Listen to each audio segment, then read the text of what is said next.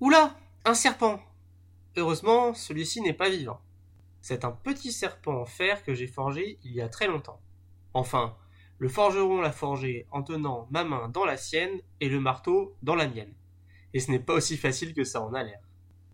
J'avais été très impressionné par sa dextérité et sa force. Mais ce que j'ai vraiment adoré, c'est voir le métal rouge se déformer petit à petit sous les coups de marteau. Très curieux, j'ai donc fait des sciences à l'école, en me disant que c'était la meilleure façon de tout savoir, et notamment comment le métal se déformait.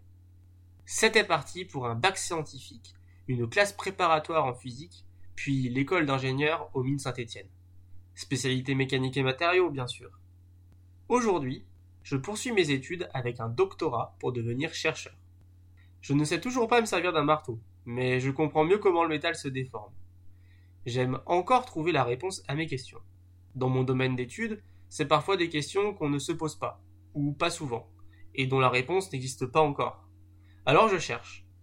Expérience, simulation, réflexion, et utilisation des, des travaux d'autres chercheurs. Ce n'est pas toujours facile, et plus je trouve de réponses, plus je trouve de questions. Décidément, je ne suis pas prêt de tout savoir, mais c'est ça, être chercheur. Travailler avec des personnes très différentes pour améliorer un peu les connaissances dans sa spécialité et permettre à tous les autres d'en bénéficier.